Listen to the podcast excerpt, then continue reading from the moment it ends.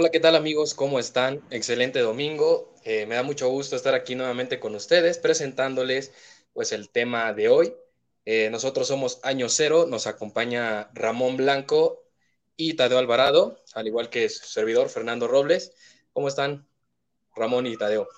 ¿Qué onda amigo? Eh, bien, ya aquí listo para, para comenzar esta transmisión y, y para platicar de este tema que, durante varios años ha sido un poquito polémico.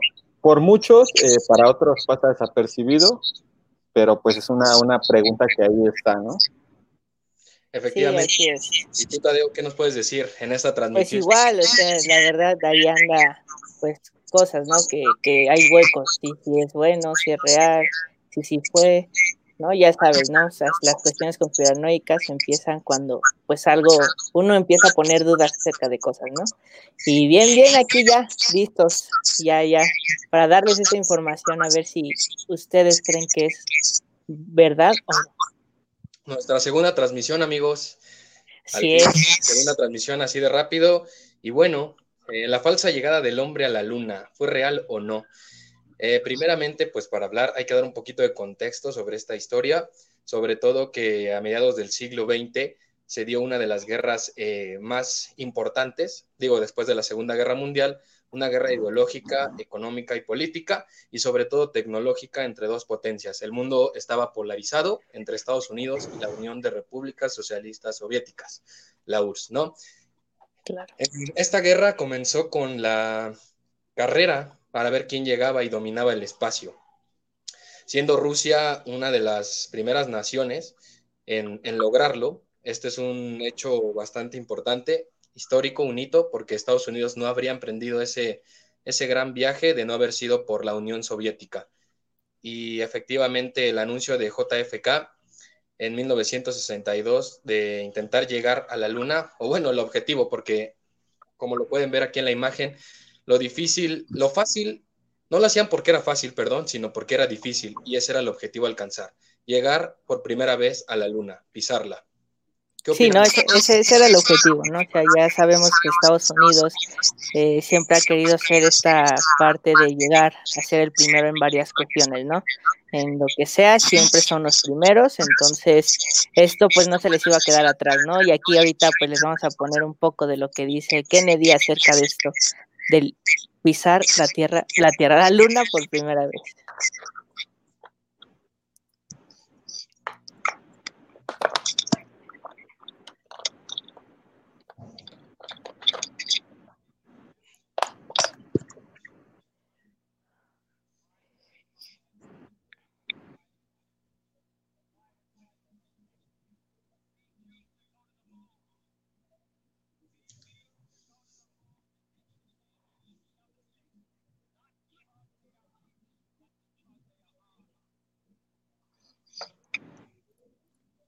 Y esta es la, lo que decía Kennedy acerca de esta cuestión de ser Estados Unidos el primero en pisar eh, la luna.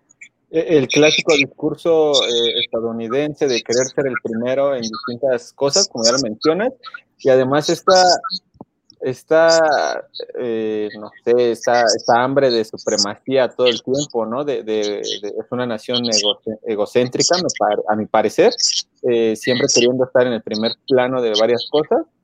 Eh, y bueno, hasta hacen énfasis en lo hacemos porque es difícil, ¿no? claro. Y siempre hay la cuestión en cuanto a choque de intereses y, y demás cuestiones con Rusia y con China, ¿no?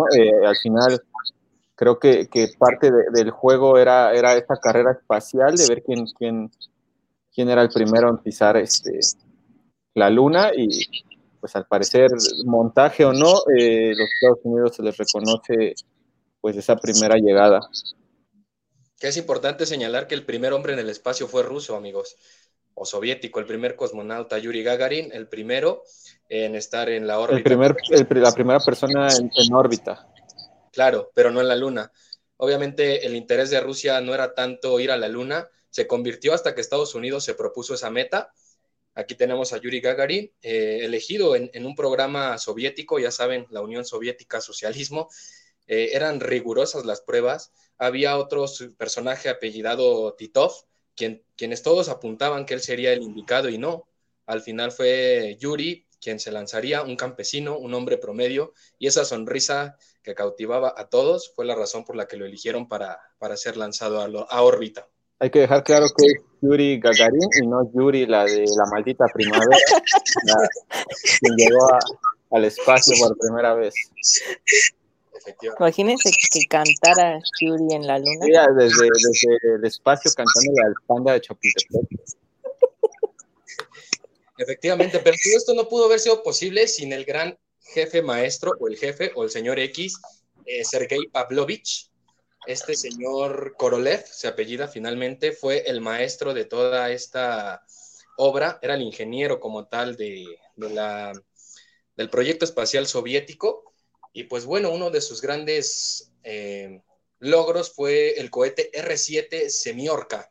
Fue uno de los cohetes con los que pudieron llegar al espacio eh, la carrera espacial soviética tuvo grandes, grandes, grandes este, logros, entre ellos el lanzamiento de animales como la perra laica, una perra hallada en las calles de Moscú, la cual pues murió trágicamente en esa cápsula al no poder este, pues, rescatar. Prácticamente era eso, las pruebas y pues, la Unión Soviética eh, abusó mucho de la vida animal, tampoco es algo orgulloso, pero pues, ¿qué opinan de esto, amigos? De la cuestión de los animales. Sí. Eh, pues siempre han sido el blanco de los experimentos de, la raza humana. Eh, yo pongo en duda el por qué se menciona que es una raza superior al experimentar con otro tipo de razas. Eh, pues es eso, o sea, es un experimento en el que sabes que no hay retorno, ¿no? Eh, era mandar animales. Por ahí también hay, hay, casos en los que han mandado chimpancés y demás, justamente pues sin tener un, un regreso a la Tierra, ¿no?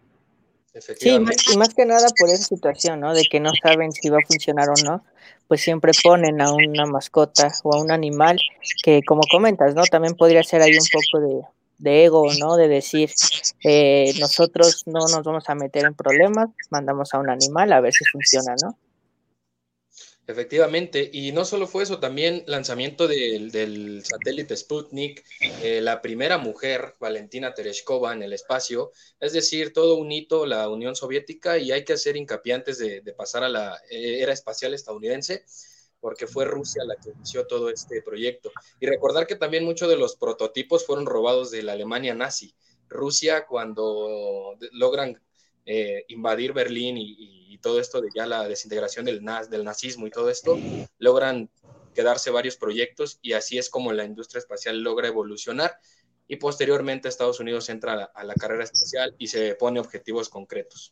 Eh, antes de continuar ya a hablar sobre esta teoría, eh, primero vamos a hablar de la, de la llegada, cómo se da, cómo, cómo, es la primera visita del humano a la Luna, eh, pero también mandar saludos a, Megan, a, a, Angélica López, a Phil Maya que nos está viendo también, a Mariano León, que, están acá viendo la transmisión. Un saludo amigos, gracias. ¿Qué piensan ustedes?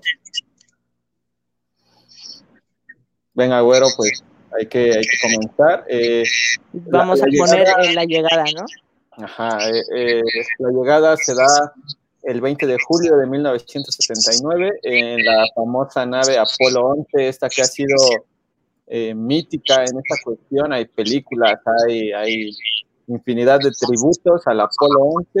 Eh, es la primera nave en llegar a, la Luna eh, y el primer astronauta en pisarla es Neil Armstrong. Eh, Neil Armstrong, acompañado de Edwin Aldrin, conocido como Buzz, y Michael Collins, que era encargado de pilotar la nave que esperaba en órbita a estos dos astronautas. Eh, también recalcar o aclarar que antes de esta misión ya habían eh, lanzado otros cohetes de misiones Apolo. El Apolo 1 fue una misión fallida donde murieron tres astronautas, desafortunadamente.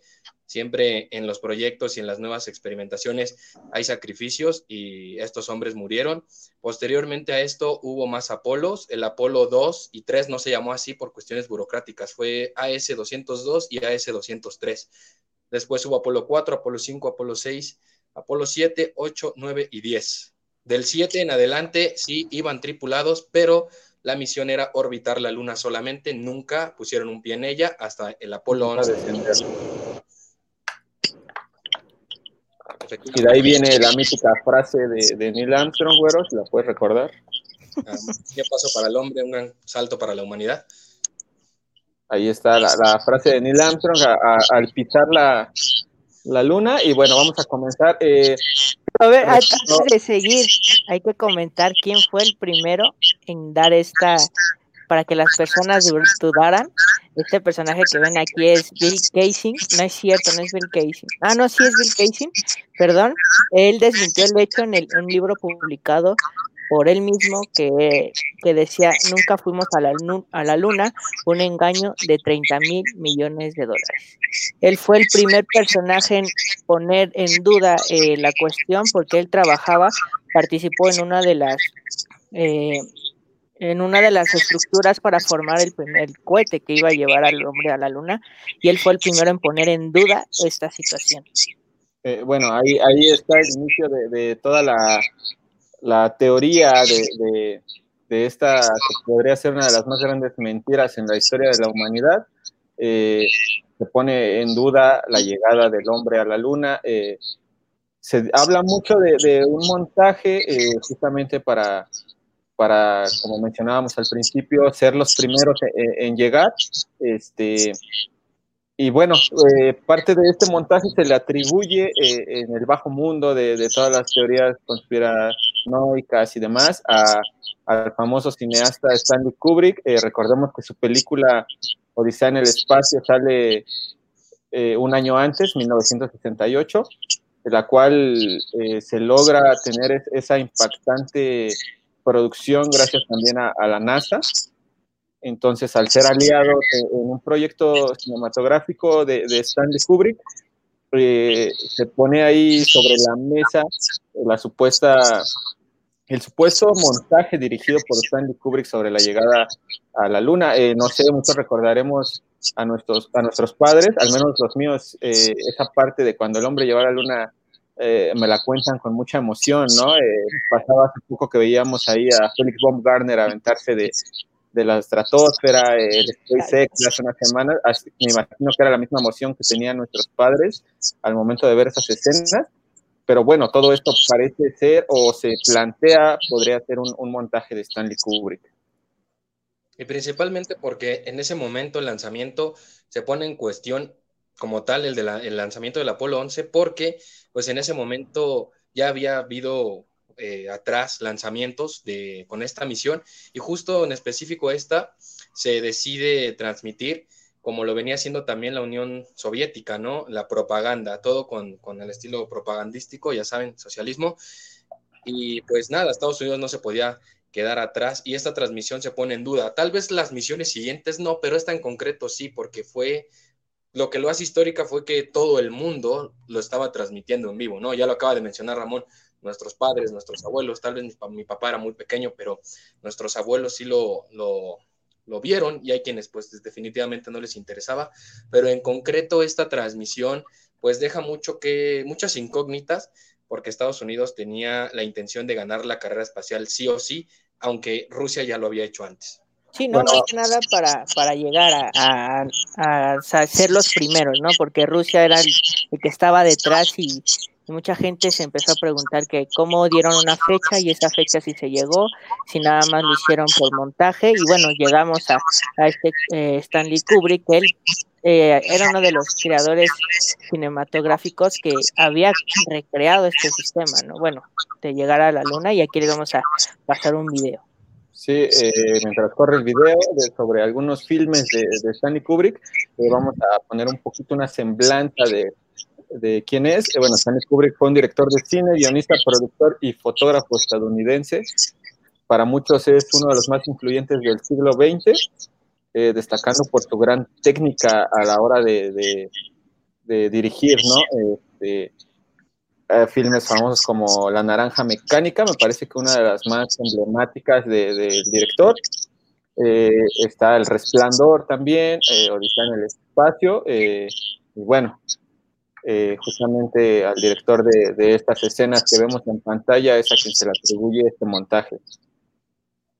Sí, más porque él había demostrado que, esto se podía lograr a través de la cuestión cinematográfica, ¿no? Ya sabemos el, eh, lo que tenía Hollywood en ese momento y cómo sí se pueda llegar, ¿no? Que, que, fue una de las cosas por el cual las personas empezaron a dudar más, porque decían que alguien como él sí podía recrear este viaje a la luna. Y efectivamente Stanley Kubrick tenía la popularidad de hacer grandes efectos, era un genio en la cuestión del cine y pues hay muchas, hay muchas teorías, hay muchas versiones en las que este sujeto pues participó y alteró todo esto, toda esta carrera espacial, toda esta escena del viaje a la luna, y pues se le atribuye a él que fue el, creador detrás de toda esta farsa, ¿no? ¿Qué opinan ustedes? Eh, pues se dice que fue un montaje de Stanley Kubrick eh, ahí en colaboración y, siempre planeado con Richard Nixon, ¿no, Efectivamente, Richard Nixon tuvo mucho que ver. De hecho, hay un documental muy bueno que se llama Operación Avalancha, en el que se aborda todo este tema. Si, si dudan, digamos, no creen o, se muestran un poco escépticos que se vale, podrían checar este documental y explica todo, todo, todo que era un montaje, sobre todo un personaje polémico en la política como Richard Nixon, ¿no? Tras la muerte de, de John F. K., que recordemos que Nixon vuelve, está envuelto en todas estas polémicas y pues eh, su reputación está en juego y no tiene que haber ninguna duda. Estados Unidos es la potencia mundial y Richard Nixon no es ningún farsante. Bueno, vamos a, debatir un poquito antes de pasar a, otros territorios sobre la parte que juega Stanley Kubrick. Eh, ¿Cuál es tu, opinión, Tadeo, de, pues, de la supuesta participación del cineasta y director eh, sobre la llegada del hombre a la luna? Pues mira, Estoy entre sí, ¿no? Todavía, por el simple hecho de que ya sabemos que el, cine o las recreaciones audiovisuales o visuales sí se pueden este, mostrar más allá como si ya estuviéramos ahí, ¿no? Entonces nadie sabrá o no sabremos si esto sí es real o no por el simple hecho de que, pues, un cineasta como Kubrick sí había realizado unas imágenes así. Se ya, de hecho, había una imagen, un video de cómo llegaba este, eh, según estaban en la luna y llegaba, eh, que caía según unos focos, ¿no? Que eran unas luces, pero pues se desmintió este video que era falso, entonces, pues, no sé, amigos, ¿ustedes cómo, qué piensan? Pues hay, características polémicas, ¿no? Una de ellas, la bandera. La bandera que está ondeando, pero recordamos que muchas de, las tomas fueron fotografías. Hay una cámara montado en la cápsula. También es, es otra de las cuestiones, como una cámara de video en ese momento para las transmisiones que eran de 30 frames, si no mal recuerdo, pues la transmisión era bastante eh, limitada en ese momento. Sin embargo, hay quienes han desmentido en un artículo que también compartimos con, con Ramón, no sé si se recuerda, de un cineasta en el que especifica que en ese momento o en toda la historia los gobiernos siempre han tenido, en especial Estados Unidos, tecnología más avanzada con respecto a la que tiene la sociedad en ese momento. Pero aún así hay muchas cosas con respecto a la fotografía y en cuanto a los rollos, porque sí se debieron haber, debieron de haber utilizado bastantes metros de cinta para grabar al menos el tiempo que estuvieron ahí. Se supone que la caminata duró dos horas. Dos horas, ¿no? No se, no se grabó completa, pero pues el frío, las condiciones en el espacio, si en la luna no hay oxígeno, eh, la poca gravedad y todos estos factores, pues genera ahí mucha duda para ciertas personas que les gustan las teorías conspirativas. Sí, y, más porque empezaron a comentar, ¿no? Que como una bandera iba a empezar a hacer este movimiento, que por qué la, la, bandera está aguantando. Y hay muchas teorías, ¿no? De cómo fue pues, la gente que cree que, que sigue en esta sintonía que no es conspiracional, dicen que pues en la mera, como Estados Unidos siempre quiere ser el primero y mostrar que fue Estados Unidos, pues en el mismo asta, en la misma asta, cuando le hacían así, jalaba algo para que la, la bandera pues simulara que estuviera ondeando, ¿no? Efectivamente, sí, se hablan de esas características. Otros dicen que por la, temperatura tan baja en ese momento en la Luna, la bandera se arrugó y, mantuvo esa, esa, condición, esa postura, y ya no se movió. Se puede apreciar cuando Aldrin eh, saluda la bandera y en la otra toma retira la mano, se termina el saludo y la bandera sigue exactamente igual. Y obviamente hay científicos que trabajan en la NASA, convenientemente, hablan que esto no fue falseado, pues ahí también podemos dudar, ¿no? Ellos trabajan ahí y están bajo un contrato, pero ellos aseguran que una imagen siempre se puede interpretar, siempre una imagen puede dar movimiento o no, eso ya depende de la imaginación de quien la está visualizando. No sé qué opinas tú, Ramón, en lo personal, que te gusta mucho la fotografía y cómo interpretarla. Eh, realmente, eh, yo también tengo dudas, eh, no podría decir justo ahora si, es real o falsa la, llegada del hombre a la luna, eh, por muchas cuestiones, sí, para empezar, Kubrick es un genio, eh, si logró hacer este montaje, en verdad creo que, se le podría reconocer que sin duda es un maestro de, de estas artes cinematográficas aunque hay muchas cuestiones, ¿no? ayer antes, mientras teníamos la reunión de la junta de producción de, esta transmisión, mencionabas mucho, güero, la parte de la huella que, deja Neil Armstrong en, la superficie lunar, que igual prácticamente era imposible de realizarse según las características de la luna. Al final te la muestran como una de las pruebas más irrefutables de, la historia sobre la llegada de, del hombre a la luna. Eh, eh, en cambio, la, la misma ciencia nos dice que por las condiciones de, la físicas de, la luna es imposible lograr eh, plasmar esta huella. Eh, la parte de, la bandera también me causa, me causa dudas y, demás por este. Pues la bandera se sostiene totalmente. Se habla mucho de una estructura, güero, eh, como una escuadra que, mantiene la, la bandera extendida, pero al final eh, cuando la están poniendo hace rato veíamos el video, se ve como la bandera está ondeando un poquito, eh, lo cual también genera ahí varios juicios, ¿no? Eh, yo no sé si realmente Stanley Kubrick lo, lo realizó o no. también en la junta de producción de ayer decías, que la frase de, de un, un, pequeño paso para el hombre, pero un gran salto para la humanidad, eh, como parte de, un guion. Un guion. Eh, Kubrick se la da escrita en un papel a Neil Armstrong para, para poder mencionarla en vivo. Sí, ¿no? Y también esas características, ¿no? Que decían que cómo iba, se iba a quedar plasmada una huella, si para que se quedara plasmada tenía que haber humedad, ¿no? Cuando la luna se supone que es una tierra seca y de un material pues más fuerte, que ni siquiera pues se puede taladrar tan rápido. Pues la NASA eh, eh, aclara esto diciendo que el material que está en la Luna es rigolito, es una especie comparada en analogía a la ceniza volcánica, o sea, están comparándolo con algo terrestre y pues para empezar no tendría desde el punto comparación, ¿no? Porque si bien para eso se fue a la Luna, porque en las próximas misiones se recolectaron piedras lunares y la composición de, de estas piedras y de la Luna es diferente por eso es la, cuestión del viaje espacial. En ese momento era más por ganar la guerra espacial, la guerra ideológica, pero posterior a esto hubo hasta Apolo 17 y se siguieron recolectando muchos pedazos de piedra lunar. Entonces, eh, pues se supone que el, el, rigolito deja la marca porque es como la ceniza volcánica y también no se pueden apreciar las estrellas en la filmación porque el suelo lunar con la luz directa del sol refracta demasiada luz y eso impide que las luces de fondo más débiles se aprecien sí, sí, no, Jesus, a ver, tú que también como fotógrafo que, que, te, también te especializas en esto, eh, aquí la, es de las teorías conspiratorias que más fácil la gente evade, ¿no? Por el simple hecho de que, pues, el objetivo, la luz y todo que quieres enfocar, por esa misma razón, ¿crees que no tenga tanta validez? Eh, sí, eh, yo creo que esa parte de la, de la refracción de, de, luz podría ser importante, ¿no? Porque justamente pues la luna está en un primer plano, que es la que recibe la luz solar directa, entonces justamente esto te borraría el fondo un poquito, ¿no? Eh, no sé a qué grado, porque realmente no soy como de tomar muchas fotos del cielo. Bueno, últimamente en la pandemia lo he hecho por, por ocio y por desesperación un poquito de andar acá encerrado, pero pues parece que, lo que se maneja como la parte de, la exposición a la luz solar y que te borra el fondo y que por eso no se ven las estrellas, pues parece ser todo, todo bien, ¿no? Es correcto lo que se dice, entonces esa podría ser un, argumento a, favor de... Es que justo, justo ahorita se podría hacer un ejemplo, ¿no? Puedo poner una pantalla verde y justo el foco, que qué mal encuadre hice, parece que está saliendo un destello, parezco santo. pero podríamos decir que el sol está detrás de mí, ¿no? Prácticamente por la exposición y si recreáramos o hiciéramos una fotografía intencionadamente se podría lograr, ¿no? Una de las genialidades del cineasta, Ramón.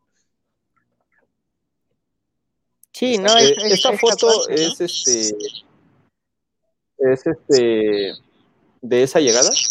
Sí, es la foto que le tomó eh, Aldrin a Armstrong. Esa me causa a mí un poquito de conflicto por la resolución, ¿no? Es que al parecer ya hay varias que están arregladas, o sea, entonces...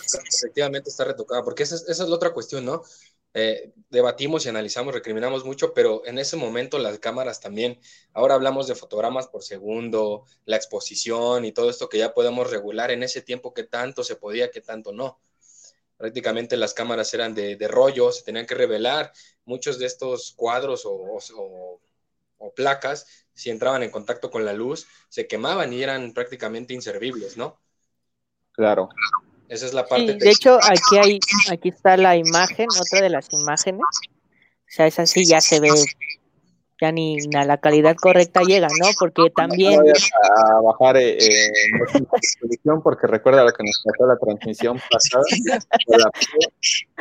es que aquí hay otra también. Entra esta parte de la fotografía y todo de que como si el, el, sol pega de un lado solamente para dar luz, porque existen diferentes tipos de sombras en esta ocasión. Y varios científicos, varias gente que está en la NASA o fotógrafos o así, comentan que puede ser por el relieve, que no es tanto porque se, han, se ha hecho en un estudio y todo eso, sino que es cuestión de relieve y cuestión del punto de fuga. Exacto. Sí, eh, yo también ese, aspecto lo he tratado de, analizar desde que eh, eh, elegimos ese tema como para, para ser parte del segundo episodio. la luz juega un papel importante en, en, este, en este trip de la llegada a la luna, porque justamente la iluminación, no sé, la neta, a mi parecer, a mi punto de vista, la, iluminación que, que, podemos ver, al menos en esta foto, me parece un poquito artificial, ¿no? Sí, o sea, esta es una foto, ahorita les volvemos a poner el video para que lo chequen más o menos. Me parece que esta ya es la instalación que hicieron Armstrong, colocaron un detector de sismos y otro pequeño robot, un, artefacto tecnológico que la NASA les, les, entregó, y este era el encargado de hacer las fotografías. De hecho, cuando la nave, la cápsula, es propulsada para regresar y acoplarse al módulo eh, que los está esperando en órbita, eh, esta cámara capta también la imagen y el momento. Hay un, hay un satélite o varios satélites que han orbitado la Luna, han tomado fotografías de, los cráteres y efectivamente han encontrado las sombras de las banderas que han, dejaron todas estas misiones Apolo y las patas de esta cápsula que se quedaron allí en la Luna, la basura espacial, conocida como basura espacial. claro que sí, eh, ah, las banderas eh, han sido mostradas en varias ocasiones también algunas fotografías del deterioro que, han sufrido a lo largo de estos 50, 60 años de, la llegada. Sí, efectivamente las, banderas juegan un papel y, decir en qué condición se encuentran esas banderas, se deteriorará, el tiempo pasa. Eh, hay muchas preguntas, ¿no? Respecto a esto. ¿No visto la foto? Fueron, fueron a la luna, no realmente llegaron. Eh, nos mentían y la tecnología con la que contaba la NASA era ultra mejor que la que se mostraba en aquel momento, pues esto es algo que abre una brecha para poder generar cualquier teoría, ¿no, Ramón? Eh, claro que sí, eh, ya Tadeo intentó abrir un video en 4K y ya comenzamos con las fallas porque justamente descolapsó su sistema. Efectivamente, esta plataforma nos juega chueco. No, no aprendió, no tiene conocimiento empírico Tadeo, no lo pone en práctica. Vamos a esperar a que regrese. Otra, otra parte que pone eh, en duda y que cuestiona la llegada del hombre a la luna es eh, la falta de información, güero. O sea, sí se muestra una llegada a la luna y todo muy heroico, como normalmente lo hace nuestro vecino del norte, pero ¿y luego qué pasó? ¿Qué encontraron? Eh, ¿Qué hubo? ¿Qué, qué, sucedió ahí arriba? es parte que, que que siempre ha estado oculto para, la humanidad y que sigue siendo un misterio eh, para muchos, eh, el saber qué hay realmente allá arriba y, todavía, pues, eh, un poquito más interesante que hay del otro lado. Recordemos que solo vemos una cara de la luna el desde acá abajo. El famosísimo lado oscuro la luna, que en realidad eh, rota, rota la luna, pero como la Tierra rota más rápido, siempre estamos viendo la misma cara, ¿no? Por esa razón. Y, y, es lado oscuro denominado porque no lo vemos, porque en realidad la luz solar sí da en ese lugar. Y China lo demostró con sus recientes cápsulas enviadas, porque se ha enfocado mucho en esa parte. China dijo, bueno, mi interés es ver el lado oscuro de la luna, ya que Estados Unidos pues siempre hace el protagonismo, pero nunca comparte la información completa. Y esa es otra de las cuestiones ok, fuiste a la luna, tienes la información, pero ¿por qué no das esa información, no la divulgas? Incluso Neil Armstrong se negaba a dar entrevistas durante mucho tiempo, lo hizo ya hasta su cercano a su muerte en el 2012, ¿no?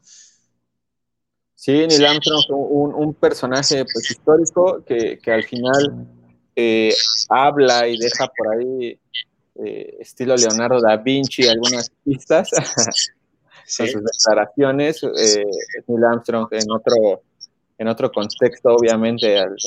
No, pero entra, ya dentro de los personajes que marcan la humanidad, eh, significativamente. Sin duda, sí, sin duda. Sin duda, Neil Armstrong es parte de la historia de la humanidad.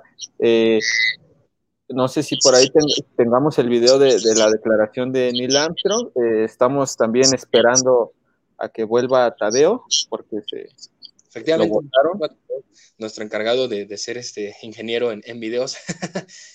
Pero, técnico para la transmisión. Es una parte en un artículo que estaba leyendo, era efectivamente eso, ¿no? Un, un, un, experto decía, eh, todos los personajes históricos, Leonardo da Vinci y Albert Einstein, han dejado un hito histórico, pero detrás de ellos hay herreros, obreros, artesanos, mucha gente que, que con su experiencia, con, con, el trabajo empírico, ayudó a estos genios a descubrir muchas cosas, ¿no? Claro, este caso, como con su dominio de ciencia. Claro, un complemento. Prácticamente es lo que denominan el conocimiento, la experiencia y la teoría, ¿no? Que es denominado experticia y es la forma en la que tú fusionas las cosas. Eh, ah, recalcando, Ramón, que el traje justamente de Neil Armstrong se está desintegrando, no lo van a poder restaurar, está en una condición, se va a perder prácticamente y pues es, es lamentable el hecho, es, un, es una prueba de, de un evento histórico montado o no. Ya sabemos que también van a guardar todo el, set de las películas de Guillermo del Toro y, y cualquier producción hollywoodense, pero si fue un material usado para con ese fin o no, realmente es interesante saber que este traje se está perdiendo se está desintegrando. Eh, yo desconozco la, razón de, por la que se esté desintegrando, no sé si tú la tienes por ahí. El material prácticamente era tela, eran, trajes diseñados para un solo vuelo. De hecho, el que se conserva mejor fue el de Michael Collins, el que estuvo esperando en la nave, eh, esperando que ellos subieran y poder volver a casa. Eh, prácticamente él usó menos el traje, se expuso menos a condiciones adversas y pues el traje era de una tela especial, obviamente, pero pues no indestructible. De hecho, señalan que las botas con aleación de acero, el polvo, el polvo lunar es muy abrasivo, entonces se está incrustando en, esta aleación y aún así está desintegrando eh, las placas de acero, o sea, desintegra el acero. Interesante esos datos, güero, sobre los trajes, eh, la composición de los mismos y sobre todo el material eh, que podría corroer estos encontrados en la superficie y, en el ambiente lunar. Eh, recordemos que estamos eh, un poquito en stand-by porque estamos esperando a que Tadeo vuelva a esta transmisión. Eh, ya saben que este, este podcast se transmite en vivo los días domingos a las siete y media. Este es el segundo episodio. En el, en el primer episodio hablamos un poquito sobre la supuesta muerte de Paul McCartney, el bajista de los Beatles y, lo encuentran los días lunes, enseguida al siguiente día de que se hace la transmisión, ya lo pueden encontrar en Spotify, en, Google Podcast y en su plataforma favorita de, de podcast. Eh, ya nos avisó Tadeo que está a punto de sumarse nuevamente. Y bueno, bueno, hay, hay, hay, un tema muy interesante también dentro del alunizaje, que como ya mencionábamos, la falta de información siempre por parte de los Estados Unidos eh, se, habla mucho de que cuando el hombre llega a la luna y la expedición que dura dos horas, eh, empiezan a recorrer la superficie, eh, como lo haría cualquiera, ¿no? Cuando llega a un territorio nuevo. Pero se dice que, que en el lado oscuro encontraron edificaciones y estructuras parecidas a, lo que hoy vemos acá en la ciudad, como casas, edificios y demás, eh, que podría ser este, pues restos de alguna civilización que en algún momento habitó la Luna. Eh, otros hablan mucho de que sí encontraron seres no humanos, ¿no? pero humanoides eh, en este satélite natural de, nuestro planeta y que justamente eso es lo que hace interesante la, la expedición a la Luna y, y es ahí donde se, se, nos empieza a ocultar todo, donde empieza toda la historia prácticamente sobre la existencia de vida fuera de, del, del planeta Tierra. Sí, sin lugar a duda la ficción juega un papel muy importante y en esos momentos, ¿no? El cine ficcional también estaba en auge y pues recordar, ¿no? ¿Cuáles son el nombre de esos humanoides? ¿Los, los, los conoces, Ramón? No. Los los selenitas, se decía que eran los habitantes de la luna y pues se han eh, orquestado diversas teorías. Eso de las ruinas, pues es real que, bueno, más bien, la realidad supera la ficción, si fue real o no pues solo estos astronautas tuvieron la oportunidad de verlo. Lo que sí es que cuando se les preguntaba al respecto, pues no daban ninguna declaración y, evadían las, las, entrevistas. Incluso en la preparación hubo un periodista quien se metió a, un hotel en Inglaterra, parece, a entrevistar a varios astronautas, entre ellos a Neil Armstrong, y todos se habían registrado bajo el mismo nombre. O sea, era ultra secreto la preparación y no había un contacto directo. De hecho, este periodista insistió y ya había tenido un encuentro previo con Armstrong y cuando le recordó, él sonrió, él asegura que Armstrong le sonrió y le dijo, por supuesto que te recuerdo. Y pues, ¿cómo no, Ramón? ¿No? Es, es como decir, eres el hombre castroso que todo el tiempo me ha estado siguiendo para sacarme verdad.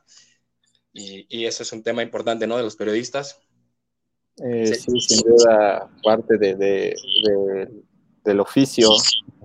Este, te tocó hacer algunas preguntas incisivas alguna vez, ¿no? en alguna Sí. Es, cómodo, pero también es nuestra labor eh, saber un poco más de esto, ¿no? Sí, pues ¿sabes? hay maneras de obtener información y otras no tan, tan amables, ¿no? Este, ¿Tú qué piensas sobre esta parte de las estructuras y de la vida eh, que se pudo quizá encontrar en, en, la Luna?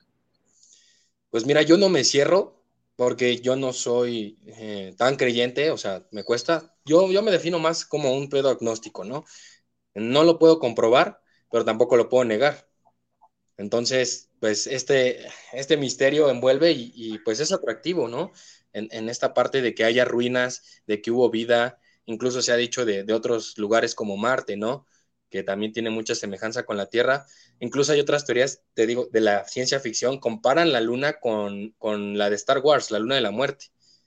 Incluso hablan, hay otra teoría que habla de, que la Luna es un satélite artificial, creado y no natural como la, ciencia lo explica. Eh, sobre todo esta parte me parece interesante porque a lo largo de la historia en cuanto a series, películas y demás, se nos han ido dando algunas pistas quizá de lo que realmente acontece en la vida diaria, pero bueno, lo hemos adoptado como ciencia ficción. Exacto. Nos parece algo, algo bastante, eh, como lo dice el nombre, ¿no? ficticio, eh, creado para el entretenimiento, pero pues al final eh, pistas me parece, o al menos así lo tomo yo en algunas cuestiones. Y, no está de más. Yo, yo, yo no podría negar o dudar la existencia de, vida fuera de, este planeta, porque al final creo que eh, no porque no compartan eh, las condiciones de, este planeta, no va a haber vida en otro, porque al final creo que nuestra vida está hecha y, está, y se adapta a las condiciones de aquí. Entonces, ¿por qué no podría haber un organismo que se adapte a las condiciones de, de otro planeta, eh, de la luna, que es un satélite. Eh, no sé, me cuesta creer que no hay nada allá afuera. Y esta parte de, las edificaciones que, podrían haberse encontrado en el lado oscuro, eh, si es real, podría ser, pues más bien fue una mina de oro para los Estados Unidos, si es que llegaron, si es que Kubrick no, no hizo un montaje. y y al final, pues eh, la información quizá nunca lo sabremos, ¿no? Sí, efectivamente, la pregunta es con qué finalidad de verdad encontraron esto, vieron esto, con qué finalidad lo ocultaron, ¿no? La humanidad no estaba muy preparada, simplemente no estamos para saberlo. es ultra secreto, ultra clasificado, porque incluso hace dos años, si no mal recuerdo, 2018 iba a salir el material del asesinato de JFK, ¿no? Exacto. Iba a salir a la luz y después de cuántos años, cuando sabemos que la, memoria colectiva eh, se destroza, se desmorona inmediatamente y los hechos pues se olvidan rápido, ¿no? Entonces esta parte pues, pues como dices en este planeta cuánta vida hay, es diversa, cuántos seres raros no hay, los calamares que contienen picos, que tienen relación con las aves, ¿no? Una vez me comentabas eso, es muy extraño. Incluso hay una teoría que hablan de la, de la panspermia, que la vida pudo haber llegado en un meteorito, el agua, y el agua inició la vida y de ahí se dio todo este planeta. Entonces todo tiene la posibilidad de, de, ser de esa manera, según la ciencia. Hay quienes van a refutar. ¿Qué opinas? Ya regresé con nosotros. Ya, ya regresé, eh, tuve un problemita aquí, me moví y apagué la compu. Entonces ahí tuve un problemita, pero pues no sé, es que sabemos que hay muchas cosas que, desconocemos y al momento de llegar a algo nuevo, eh, el, hombre no está tan preparado, ¿no? Eh, eh, en esta ocasión para tener algo de desconocimiento, ¿no? O sea, tú primero llegas a un, lugar que es la luna, que desconoces todo y ves edificaciones, ¿qué, qué piensas? O sea, dices, ¿qué está pasando aquí? ¿No? Entonces, esa, esa también puede ser una de las partes por el cual ya no es que lleguen humanos, sino ya mandan a robots, por, puede ser que por el miedo, ¿no? De decir quiénes son ellos, no voy a arriesgar a que hagan otra cosa. Ojalá Cristóbal Colón hubiera mandado unos robots, no hubiera llegado Cristóbal Colón acá a ver nuestras edificaciones. Pero bueno, eh, acá también les tocó un problema a la luna porque les llegó a Estados Unidos. No sé quién está peor, si América con la llegada de los españoles o la luna con la llegada de los estadounidenses. Seguramente eh, Estados Unidos pensó que a la luna le faltaba un poco de libertad y comenzó a, a invadirlos por ahí. Curioso que lo comentas, Ramón, porque posterior a esto Rusia perdió el interés a la muerte de Koralov y de Gagarin en un accidente, en una prueba. Koralov muere en, una cirugía y este, eh, lamentablemente pues la, carrera para Rusia se, se ve truncada y pues ahí es donde Estados Unidos pues entre comillas gana por esa épica transmisión y posteriormente, si no, si no mal recuerdo, la guerra de los misiles, eh, cuando era la operación Star Wars con este presidente que era actor, ¿cómo se llamaba? Ay, se me fue el nombre.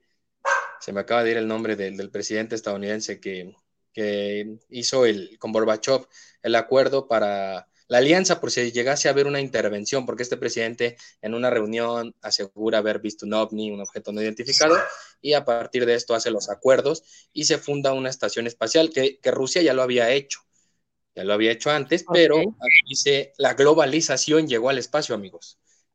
Gente de Rusia, Estados Unidos conviviendo en la misma, en la misma base y, cualquier genio de cualquier nación podía ir a partir de este momento y sumarse a la, expedición del espacio, ¿no?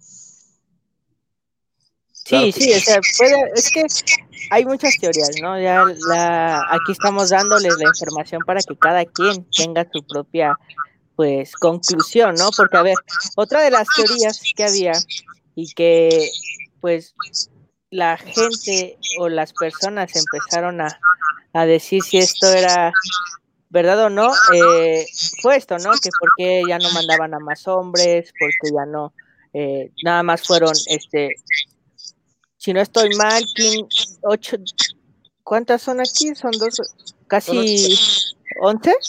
No, fueron doce, pero recordemos que uno siempre se quedaba tripulando de espera y ocho fueron los que pudieron pisar la, la luna Aquí están los nombres de los sujetos para que los puedan ver, porque posterior al Apolo 11 hubo Apolo 12, 13, 14, 15, 16 y 17. Misiones que se encargaron de ir a la Luna y recolectar más muestras lunares. Es decir, posiblemente la teoría que, que, estamos proponiendo hoy sea verdad, si es que es así, porque en ese momento esa, esa misión pudo haber sido un montaje para ganarle solamente la carrera espacial a Rusia no negando que las posteriores sí se realizaron, porque ya no fueron televisadas.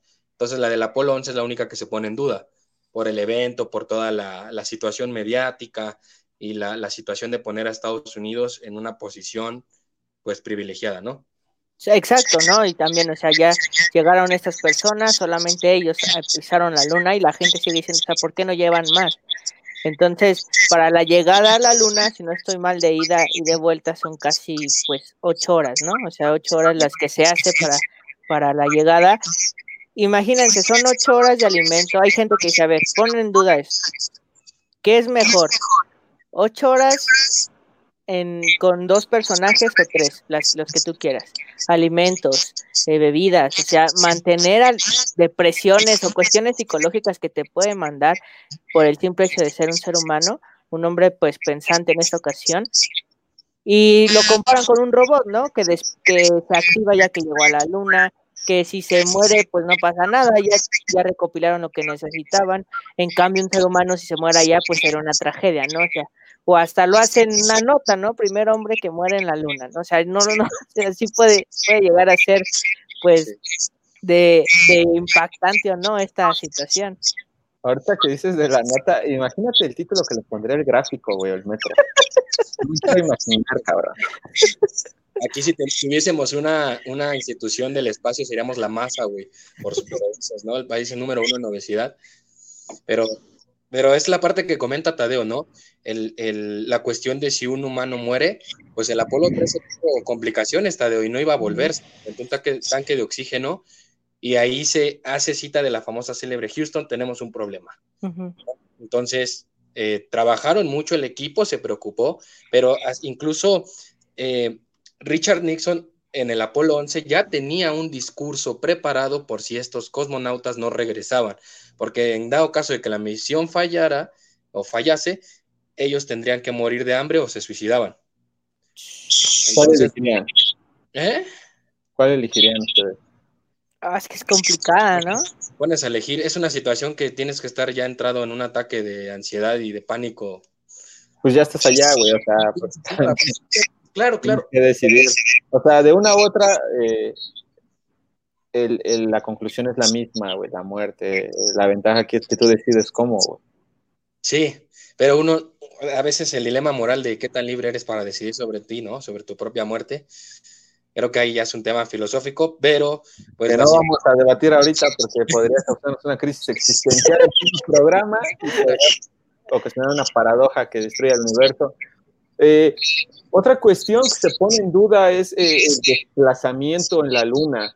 Eh, Jack White, un fotógrafo profesional, no Jack White de los Raccoon Tours ni de los White Stripes, eh, eh, revisa cada una de las fotografías y acepta que es posible que sea real este alunizaje, ¿no? Pero él, él, él asegura que las gráficas no son de la Luna. Eh, saca, él hace un, usa un método un, un poco quizá ortodoxo o que no nos imaginamos, pero al final resulta ser eh, eh, un poco interesante porque cuenta todas las fotografías que, que, tienen del registro de la llegada del hombre a la luna y saca una cuenta, la expedición dura dos horas.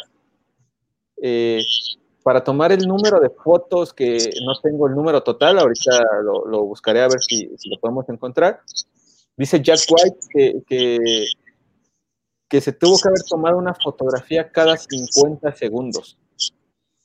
Lo que es para la cuestión eh, técnica del, del equipo y, y, del desplazamiento eh, por la gravedad y todo esto, eh, sería prácticamente imposible tomar tantas fotografías, cada, una cada 50 segundos, eh, en dos horas que dura la expedición en la Luna.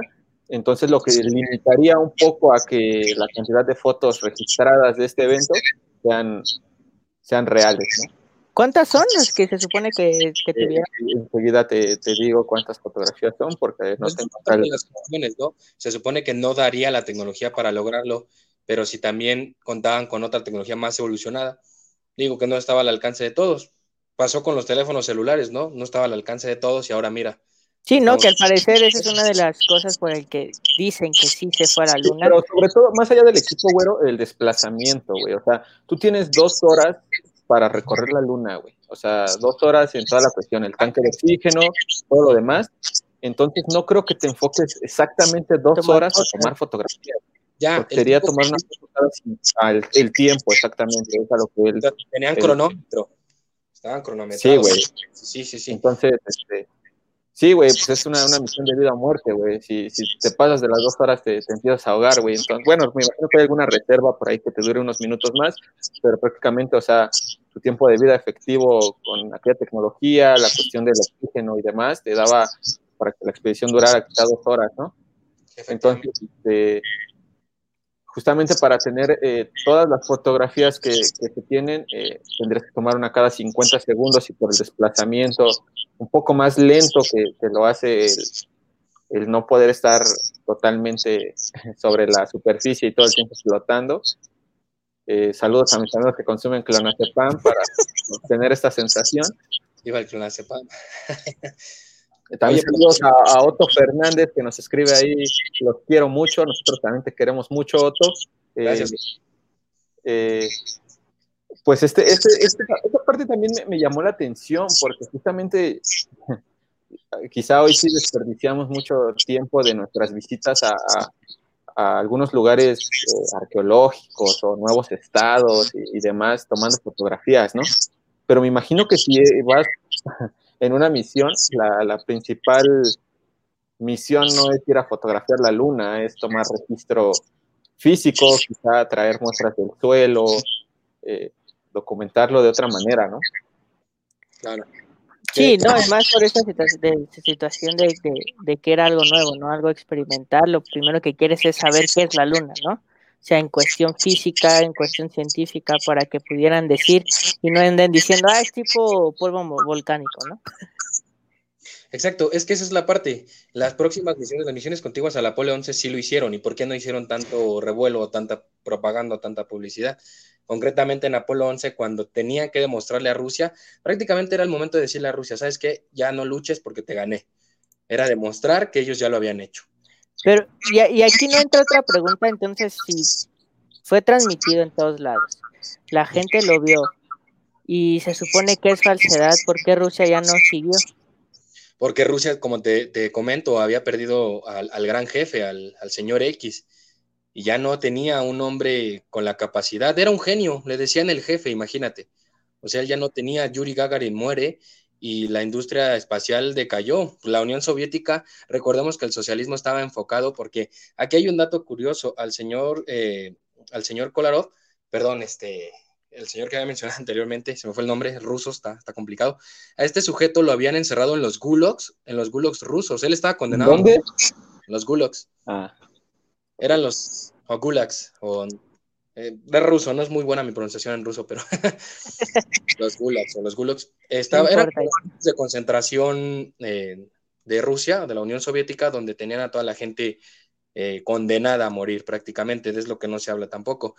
Eh, a este hombre lo tenían ahí y es cuando Joseph Stalin, José Stalin, lo manda a traer porque pues no había más personas con la inteligencia, estaban matando el talento, imagínate.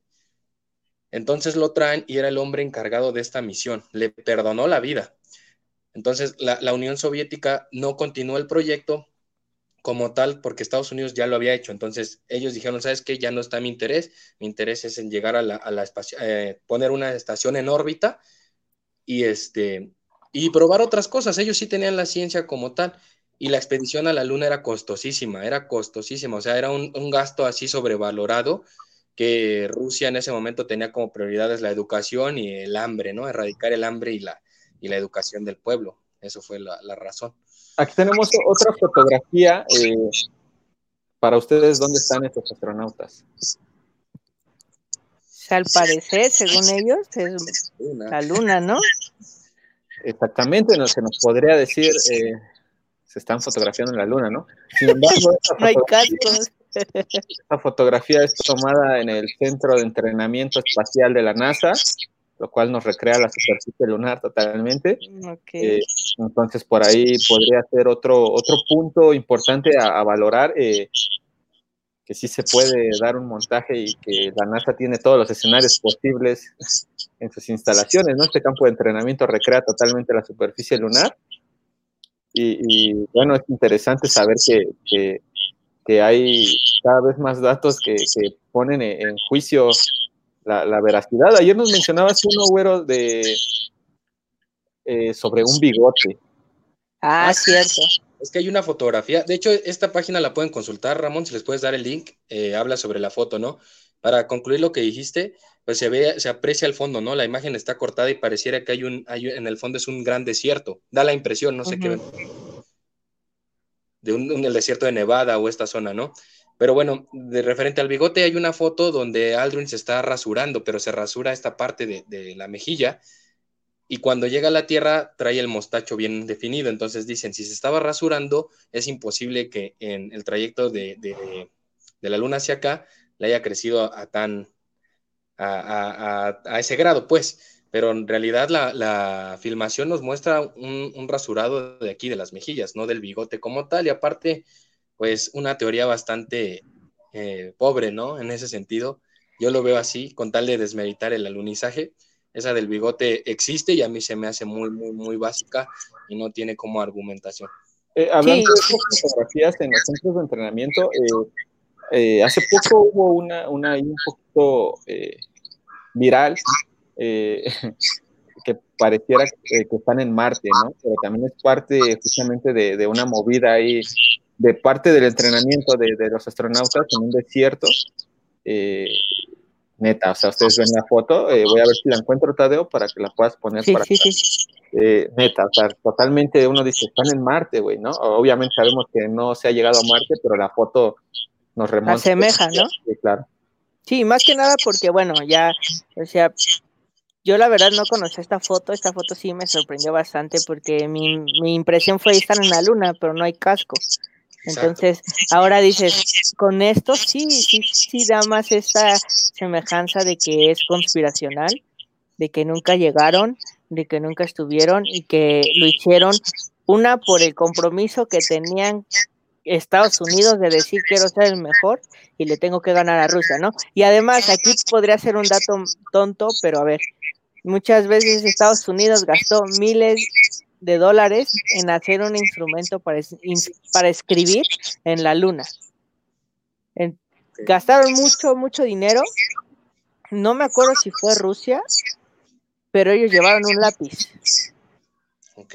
Y con eso pudieron escribir. Aquí es donde dices, ¿y dónde está la tecnología, tu coherencia, etcétera? Gastaste miles de dólares por hacer un instrumento que pudieras escribir y la solución era un lápiz. Claro, pues siempre les ha gustado esto de la parafernalia de, de, yo tengo más, yo puedo más, yo innovo más, ¿no? Siempre de anteponerse a todos, de mira, yo soy el, el estadounidense y brillo por encima de todos. La cuestión que siempre tienen los Estados Unidos. Y, y, pues en esa parte, pues, ¿qué se podría decir? Si realmente fueron o no, se podría decir que el alunizaje o el lanzamiento del 16 de julio de 1969 no se realizó. Los posteriores sí, eso no quiere decir que no hayan ido a la luna, pero que ese lanzamiento en concreto pudimos haber presenciado un cohete no tripulado. Así de sí, de hecho, aquí hay otra teoría, eh, esta la verdad la, la, desconocí hasta cuando empecé a investigar ahorita perfecto sobre esto. Casi no se ve, pero esto, esto que ven aquí alrededor de, de, de, de la luna se llama eh, cinturón de Van Allen. Este cinturón de Van Allen está compuesto de partículas eh, protones y electrones, lo que puede provocar daños al cuerpo. Y para que puedas llegar a la luna, tienes que pasar por esto que está aquí. Sí, para salir de la Tierra. Para salir, exactamente. Entonces, esto que está aquí es una de las cosas que decían, es que como si pasas el, el ser humano o las personas o el astronauta no tiene daños, ¿Qué hicieron, según los investigadores, las informaciones que hay? Es que esto que está aquí pudieron recrearlo y ver qué tan fuerte era cuestiones matemáticas, ¿no? Ya saben que las cuestiones matemáticas pues son exactas y ahí te dice si hace daño, ¿no? Y fue su conclusión de que no era tan dañino, entonces por eso no te causaba cáncer, porque o te mataba o tenía efectos secundarios que podía ser cáncer, pero en esta ocasión como era un mínimo, no, no, no afectaba nada el cinturón de Van Allen Si no al, hombre. la radiación es REM, ¿no? Decía algo así, equivalente a un REM. Es, es que para que vean que en año cero sí hacemos nuestra tarea. Yo iba a mencionar de los cinturones de Van Allen, efectivamente lo que decía Ramón del tiempo limitado, pero estábamos hablando de hombres de ciencia, o sea, Estamos hablando de hombres altamente preparados que tenían que aprender sobre nuevas teorías, sobre eh, vida en otros lugares, cómo adaptarse, adaptabilidad. Y justo el cinturón de Van Allen era el temor de la NASA de no lograrlo, de que murieran, o sea, de que la cápsula saliera, pero los, los astronautas fuesen. adentro. Pero ellos mapearon en qué zonas era menos la radiación y por allí trazaron la ruta para salir de los cinturones que, estos cinturones son los que ayudan a refractar la radiación solar. Esto impide que los rayos entren completamente a la Tierra y nos dañen, porque serían mortales. Sí, más, demasiado mortales, ¿no? O sea, porque, bueno, lo pueden comparar con lo que pasó en, en ah, esta radiación tan fuerte que hubo, ¿cómo se llama? Aquí en, en ¿Cómo? ¿Las tormentas solares? ¿Te refieres a las tormentas no, No, no, lo... Creo que menciona la de Chernobyl, ¿no? Ándale, Chernobyl, el ejemplo, ¿no? Que gente murió, aún hay partículas en el aire de lo que pasa en Chernobyl, pero no es tanto Chernobyl, ¿no? Es este Pripyat, si no estoy mal, es donde fue el suceso, pero la, la, la, esta zona donde pasó, pues les llamaban Chernobyl, y ahí la gente ya vive, o sea, tiene contacto, pero no al 100%, pero pues es lo que te puede explicar más o menos, ¿no? O sea, si no hay tanta radiación, pues no te hace daño. No, sí, y, no recordar, no olvidar, perdón, recordar y no olvidar el evento de Japón en el terremoto, Fukushima, no recuerdo el nombre, también es altamente todo lo que se liberó en el mar y, y, pues las partículas, protones, neutrones, todo esto que los hombres de ciencia saben, porque muchas veces los que forman teorías conspirativas es, ah, mira, aquí falta esto, por simple lógica, ¿no? Sentido común, pero hay veces que la ciencia va más allá. Ha habido publicaciones de, científicos que hablan de, que han encontrado un tipo de luz en el espacio que era imposible que existiera y existe. Entonces, se rompe mucho el, paradigma de lo que tenemos como en existencia y que no. Y pues hay veces que nos rompe todo ese esquema y la ciencia tiende a, ser, a tener eso a favor, ¿no? Que si se equivoca lo reconoce y vuelve a, bueno, no siempre. en algunas veces, ¿no? A la mayoría de los casos, ¿no? Pero, pero pues también ahí hay intereses. Los científicos siempre de la NASA les preguntan, eh, ¿consideras que es falso el alunizaje? Pues no, no se justificaría gastar 300 millones de dólares para ir a la Luna. Claro que sí, Estados Unidos ha gastado más.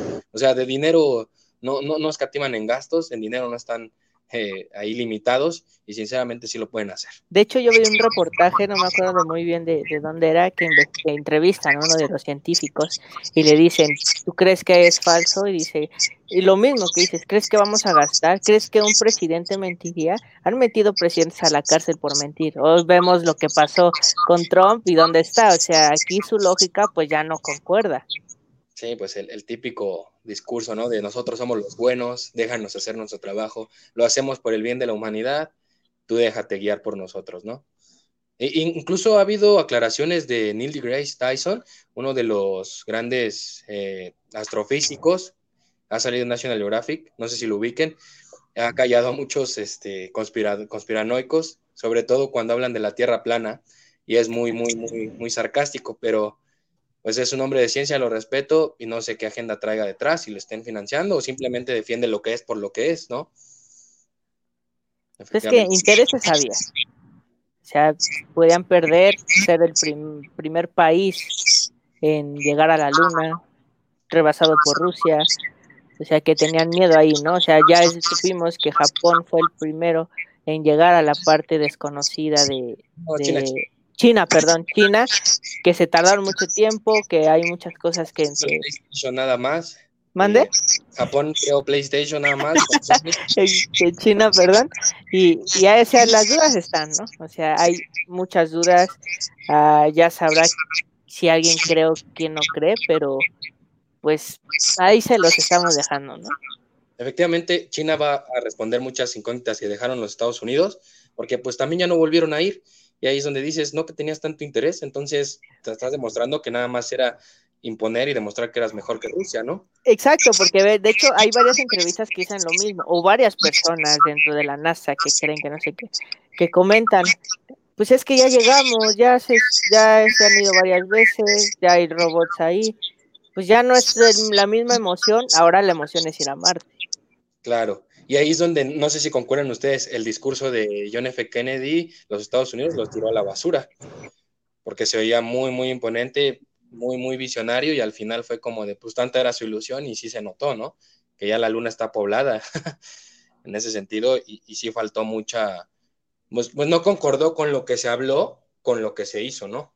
Las palabras y, también, a ver, aquí, o sea, Estados Unidos porque lo hacía público. Habrá alguien que lo había hecho sin necesidad de un país, sin necesidad de que fuera publicitado a nivel internacional y dijeron yo voy y fueron antes. Eh, posiblemente. son dudas, ¿no? O sea, que hay, que hay ahí. Rusia está interesado mucho en... en Sin duda, un tema que se va a seguir debatiendo durante muchos años. Sí, efectivamente, pero eh, hay que recordar que, Año Cero es un proyecto en el que abordamos las teorías conspirativas eh, más populares y quizá en algún momento tengamos una que desconocían si tienen algún tema en especial, nos lo pueden dejar acá en los comentarios, mandar un mensaje. Eh, eh, y también si quieren participar un día y estar por acá en vivo, eh, nos pueden decir y con gusto los invitamos. hoy estamos hablando del alunizaje, la falsa llegada del hombre a la luna. ya llevamos una, una hora y, y seis minutos platicando acá para que cada quien saque sus conclusiones. Efectivamente, cualquiera que desee entrar a la transmisión y refutarnos, aquí contrastamos ideas y nos aventamos un round cuando quieran. No, no es cierto, pero no, cuando quieran, eh, si, sienten que nos equivocamos en un dato o en algo, o saben que... pueden hacer saber por acá. Te quiero, te quiero instruir en esta parte, háganlo saber en los comentarios. Si quieren participar, como ya lo dijo Ramón, lo pueden comentar. Aquí no nos cerramos. Año cero es un espacio para que todos hablen y divulguen lo que consideren necesario. Exacto, pues ya, ya casi llegando al final, ¿no? O sea, muchísimas gracias a todos los que nos están viendo por Facebook Live, o nos están escuchando a través de su podcast preferido, de su plataforma preferida. Ahí nos pueden estar buscando eh, tanto en Facebook como en, en los podcasts como Año Cero. Ahí estén al pendiente para el próximo, próximo en vivo que se va a hacer hablando de otra cuestión conspiranoica y también, como dice Jesus eh, y Fer, nos pueden dejar un comentario de si cuál les gustaría hablar y si también ustedes quieren participar, adelante. Muchas gracias, hasta la próxima. No, este, es que se quedaron callados. A ver, para ustedes su conclusión, ¿cuál es? Mi conclusión sería que la próxima transmisión sea en la luna. Nosotros vamos a transmitir desde la luna. Yo no jalo. Oh, bueno, Ramón no estará en la próxima transmisión. Yo me, yo me conecto desde acá, desde StreamYard. No, pues mi conclusión es que todo se puede alterar. La información siempre está difundida por, está sesgada por, por, una institución, en este caso del alunizaje, el gobierno siempre emitió la información y pues no hubo otras fuentes que, cubrieran. ¿eh? No, no era que también los medios de comunicación pudieran viajar a la luna y, y atestiguarlo, ¿no? Era algo muy, muy limitado para ese tiempo, pero sin duda deja, deja abierto ahí algunas lagunas para, para poder generar conspiraciones. Yo no puedo decir que es falso, yo creía que era falso, pero leyendo varios eh, argumentos científicos, pues ahora sí ya me quedé entre, pues no lo puedo, no lo puedo comprobar, pero tampoco lo puedo negar, ¿no? Así yo ya vi que Tadeo por ahí me está censurando, me, me muteó mi micrófono. Él estaba probando aquí que si se, si se callaba o no. Mi conclusión, ya así final, cambió de opinión. Considero que, que sí fue, que sí fue un montaje y... Sí fue un montaje sí, desde mi punto de vista. Sí, sí, sí, que no, pero sí. Es que no había entendido muy bien. Hace rato creí que sí creías que habían llegado, por eso ahorita que ya dijiste. Es que te digo que estoy en esa dualidad, pero ahora viendo, viéndolo bien, ah, es, difícil, pero voy a optar que. que, es un ¿Tú, Jesus? Eh, eh, yo también, esta es más difícil que la de Paul McCartney, güey, porque claro. eh, hay muchos factores, güey. Aquí, aquí sí hay eh, pruebas científicas que te podrían decir, güey, llegamos, el papel, güey, ¿no? Y todas las pruebas, ¿cuál es tu argumento, güey? La luz, tenemos esto, güey, que, que, te dice cómo, cómo hicimos o cómo se refleja la luz en esta cuestión, y es real, güey, ¿no? O sea, cualquier cosa la ciencia te lo puede refutar. Entonces, esto es un poquito más difícil que decir, güey, Paul McCartney sigue vivo, ¿no? Eh, yo tengo muchas dudas, eh, por esta cuestión que mencionamos a lo largo de, de la transmisión, que es el por qué, eh, siendo algo nuevo para la humanidad, o sea, no, no, no, no para unos cuantos, sino para todos en cuestión existencial, eh, en algún momento se perdió el interés de ir a la luna. O sea, el, ser humano ni siquiera ha colonizado la luna, ni siquiera tiene las pruebas necesarias de las condiciones que, tiene la luna para saber si se puede dar o no la vida, y ya estamos pensando en llegar a Marte. O sea, eso me causa un poquito de conflicto, ¿sabes? Es como, güey, eh, no sé, o sea, ni siquiera has podido colonizar lo que está aquí saliendo luego, luego, güey. ¿Cómo pretendes llegar y hacerlo eh, eh, algo que te va a costar no sé, güey, el triple de tiempo llegar, eh, no sé realmente cuántas horas son de, viaje. Por dinero no te No, no, no, por dinero no, güey, yo sé que, al final todo se vale en esas cuestiones, pero esa, esa es, eso es lo que me genera conflicto, güey. El por qué abandonar un proyecto, por qué dejarlo inconcluso a la mitad cuando realmente también es algo interesante y de valor eh, para la humanidad, y de repente enfocarte en otro aspecto que ya es Marte, es lo que te digo, ni siquiera hemos podido llegar a nuestro propio satélite y tener la información completa, pero ya estamos buscando en otro lado, o sea, eh, esa parte me genera... Y agrégale que ni siquiera hemos terminado de descubrir el mundo donde estamos. Exactamente, o sea, la, vida, marina, güey, no vayamos tan lejos. Exacto.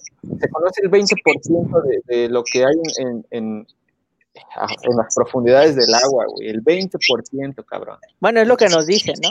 Resumidas palabras, se sabe más del espacio que del océano, de nuestros Exactamente. eso, güey, imagínate eso, güey. No tenemos las condiciones ni siquiera para explorar nuestro propio mundo, güey. Si queremos ir a explorar otros mundos, güey, eh, la Tierra, ya, la Luna ya sabemos que no es un planeta o es un satélite, que no hemos terminado de explorar, güey. Ni siquiera sabemos las condiciones reales que hay allá arriba. Eh, y demás, y ya estamos pensando en Marte, entonces para mí también me cuesta un poquito creer, güey, yo sé que nos emociona mucho esta parte y a lo mejor es más sentimental el, hecho de Neil Armstrong llegando a la luna y recordando esta imagen de llegaron, güey, qué chido, pero me cuesta creer realmente que, que es real, güey, si, si el proyecto lo dejan a medias lo abandonan, eh, esa parte me suena mucho aquí en México, iniciar proyectos y dejarlos a la mitad. Eh, más en estos tiempos de pandemia con los hospitales que están ahí en obra negra todavía. Íbamos a tener nuestro centro espacial y se canceló, me acuerdo con Vicente Fox. bueno, güey, Vicente Fox puede decir cualquier cosa, güey. Pues que sí, siempre es la intención, pero a ver a lo que voy. Imagina que sí fueron, vamos a darle el beneficio de la duda, sí fueron no en el 69, en los años posteriores. Y si en la Luna no encontraron nada interesante, porque compara la Luna, la luna con Marte. Marte más pequeño. no hay información, güey, es lo que te digo. Si no encuentro nada interesante ni, ni algo que tenga que ocultar, güey, ¿sabes qué? Lo saco, güey. Esto fue lo que encontramos en la Luna, güey. Piedras y polvo, güey. Exacto. Ahí está, güey. Sí, sí, lo mantienen como un enigma, güey, ahí. Y ya estamos volando a Marte, güey, estamos mandando robots a, Marte, güey. Pero ahí también puede ser decir, ah, no creo que mi, que mi investigación tan increíble termine siendo tierra y roca. No, o sea, ir a recolectar piedras, pues mejor el río, ¿no? Es que, güey, tendrías que hacerlo, güey, no son las mismas piedras que hay aquí, Claro, claro, sí, qué diferencia, pero solo limitarte a eso, o sea... No, no, no, es por eso que te digo, o sea, o sea de la luna eh, trajeron piedras, güey, polvo y todo, güey, y aún así no tienen la información al 100% de, de, de los materiales. Exacto. fueron seis, seis emisiones posteriores. Las seis veces fuiste por piedras. No, exactamente. ¿En qué momento, si encontraron algo, algo chido, güey? ¿En qué momento se abandona, güey? ¿En qué momento del 2000 para acá dejamos de pensar en la luna? teniendo mejor tecnología quizá que en 1969. Pues, pues hoy vamos a ir otra vez, güey, tenemos mejores cámaras para hacer un registro, güey, tenemos mejores robots que podríamos eh, quizá ya no solamente tomar la roca, güey, vamos a excavar, güey, y ver eh, el subsuelo y demás. Como Pero ni siquiera pueden quebrar el subsuelo, o sea, ni, no tienen ni siquiera el material para llegar ahí. pero hoy, hoy ya queremos colonizar Marte, hoy queremos hacer una expedición eh, tripulada por humanos para llegar a Marte, que es un viaje suicida, güey, es un viaje sin retorno el de Marte, por la complejidad y, el gasto, güey. Y, cuando no terminamos de explorar la Luna, güey, si es que fueron. O sea, eso es lo que a mí me causa conflicto, güey. Yo que más quisiera que, toda esta parte, a mí me emociona mucho eh, esta onda, eh, me gusta mucho Star Wars y Star Trek y, demás, eh, toda esta onda espacial me, me, me, me intriga mucho realmente ojalá en algún momento se dé el contacto de manera pacífica, por supuesto, porque eh, también está ahí la guerra de los mundos, que, que no quisiéramos meternos en problemas. pero también, también Entonces, ojalá en algún momento se nos diga la verdad y si llegaron, eh, qué chido, pero que haya información y que, no dejen proyectos a la mitad, ¿no? Pues es, que, es que, es que mira, lo que parece. Ahí, también entra esta parte de decir, o sea, yo quería ir a habitar otro mundo y la luna pues es un satélite, o sea, no me sirve de nada, entonces ya lo conocí, ya llegué, me voy a Marte que sí lo puedo colonizar, ¿no? O sea, puedo poner máquinas. Sí, se puede colonizar, Exacto, o sea, ni siquiera... Exacto. con la Tierra, creando una atmósfera, a diferencia de la Luna, sí se puede colonizar según los datos científicos. Creando una atmósfera, cabrón. O sea, no podemos este, crear en la luna. No podemos excavar en la luna y quieres crear una atmósfera artificial. Ni siquiera, ni siquiera tienen aquí bien los rayos ultravioleta y todos los pueden controlar. Exactamente. Hay otra cosa que me salta y la historia vuelve a aparecer. Si no divulgaron en ese momento del 69 el alunizaje, la información que no se reveló oculta, es por alguna razón la sociedad recordar a Orson, a, este Orson Welles, Orson Welles. cuando se dio la transmisión por radio, era un 30, tres décadas, perdón, anterior, 30 años, si no mal recuerdo, anterior, y, la revelación de los datos, cómo puso a la sociedad en ese momento. Entonces es como referente de hay que tener mucho cuidado que le revelas porque no todos están preparados. Exacto, la gente empezó a matar. Sí, empezó a, hacer una purga cañona. lo mismo, ¿no? Del desconocimiento que existe, o sea, el ser humano le tiene miedo a algo que no es conocido para ellos. Exactamente, volvemos a... Eso yo solamente lo defino como cobardía, amigo. Pero es que hay cosas que van más allá de, una simple palabra, ¿no? O sea, no sabes todo lo que juega internamente. Por ejemplo, pero, pero eh, si te quedas de datos no pueden provocarte un suicidio, güey. Es que tienes que ver el contexto. Pero también, exacto, el contexto en la época. Hoy ponen eso y hasta dices, ay, a ver, deja, investigo de dónde viene. O sea, tan solo el del Omni. La gente empezó, y se cree que aún no sabemos si es real, o no, pues lo publicó la, ahí la, la, lo, ¿qué no publicó el video de los ovnis? Se me olvidó. Se supone. La NASA, o sea, podemos decir si es real o no, es otro montaje el, de los pilotos que iban visitando a un, a un objetivo así, pues prácticamente ya se está revelando porque ya se, se ha hecho encuestas y casi el 80% de la población cree en la vida extraterrestre. Ya es algo. No creen en el COVID y el COVID, con el COVID se están terroreando, ¿no? al, final, el único que va a salir nos va a decir, se los dije, pendejo. Exacto. Jaime Maussan va a salir y va a decir, güey, y decían que yo era un pendejo. Exacto. Bueno, ya ese programa. Saludos a Jaime Maussan y sus momias de Nazca. Y miren, si alguno de ustedes nos está escuchando, porque el podcast va a quedar para el resto de la vida y el video, y está yendo a la luna escuchando nuestro podcast o a Marte, ponos un comentario. Si se logró, miren, aquí estoy. Nuestro, eh, quiero mandar un saludo eh, a Valeria Garnica, que acaba de escribir acá. Saludos vale, un saludo. El Petricor, ella lo escribió Preticor, y tiene tiene dislexia, pero disculpen. Ahí, Petricor. Nuestro pues entonces, las conclusiones tuya, Fer, es que fue montado, de Jesus igual. ¿Y la tuya? Yo tengo dudas, tengo dudas. Yo también tengo dudas. O sea, yo no, yo no, con todas las bases que hay, con todo, pues sí, sí, sí tengo dudas todavía. Están más hasta hacia algo de sí pudo haber sido montado, pero no quita ese renglón de decir, mm, sí se llegó. Claro, es lo que voy. La del 69 con Neil Armstrong se pone en duda, las posteriores posiblemente, si no, en secreto. Exacto, y si llegó alguien más y ya lo colonizó, no sé, ya hay varias cosas ahí, ¿no? si ya se están echando ahí un ahorita en la luna, pues quién sabe, ¿no? Pero, una carnita asada.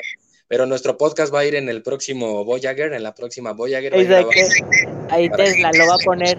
Para que llegue, al, final, del cosmos, al infinito, porque se supone que es infinito, y nos van a transmitir. Que, por ejemplo, por, mencionar, estas, estos satélites ya salieron del, del sistema solar, ya van más allá y en algún momento van a dejar de transmitir información, pero alguien las va a encontrar y va a escuchar canción, la de los Rolling Stones. Saludos en diversos idiomas, pero va a estar interesante. A ver qué nos contacta, ¿no, Ramón? Ojalá sean pasivos. Ojalá sea Paul McCartney muerto. De Pasivos. Bueno, Ojalá sean pacíficos. Eh, el güero quiere que sean pasivos, está bien, güero. El güero quiere formar una familia intergaláctica. Eh, y yo me quiero llevar bien con ellos, nada más. Pero bueno, el güero es todo un Es que el güero es visionario. Quiere ser el primero en- tener una Yo quiero familia. nada más con ellos. con una. Pues amigos, muchísimas gracias a todos los que nos estuvieron viendo y escuchando por los podcasts o viendo por eh, Facebook Live. Esperemos eh, les hayan gustado toda esta información que les dimos y cada quien les- nos gustaría que pusieran sus conclusiones para saber, este, pues algo, algo que ustedes puedan darnos ahí si creen o no. Entonces la información ya se las compartimos, nuestras opiniones personales igual, pero esto sigue en duda, ¿no? Y si Claro creen que que, sí, eh, si les gusta, compartan. Si no les gusta, eh, díganos ahí qué, qué nos hace falta y demás. Vamos a empezar Exacto. este proyecto y se vale. Eh, Tadeo, ¿cuáles son tus redes sociales para que te puedan seguir?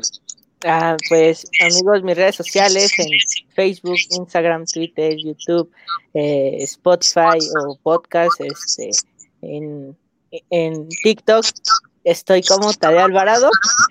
Este, ahí me pueden seguir en todas las redes sociales y también tengo Facebook, Instagram y, y ya de Alquimista Emprendedor. Ahí está el alquimista emprendedor, el rey Midas. eh, las tuyas, güero, ¿cuáles son? Un TikTok desde la luna. Pero, a ver, este, mis redes sociales, Fernando Robles en Facebook, Fernando Robles 95 en, en Twitter, ya lo ajusté, y también Fernando Robles en Instagram, para ya no tener tantos nombres ahí revueltos. Ahí sí, Eh, que necesitan dar una donación a este canal, porque de plano no. lo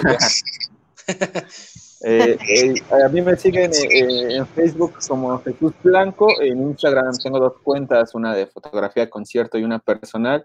La de fotografía de concierto es guion bajo King Jesus guion bajo, la personal es guion bajo Jesús punto blanco guion bajo y en Twitter soy Wasted Jesus. Ahí me siguen y, y demás. Me pueden decir que, que deje de hacer este tipo de comentarios chistosos o no tan chistosos en la transmisión y cualquier comentario es bien recibido por acá en Horas Toros. Pues muchísimas gracias amigos, nos andamos viendo.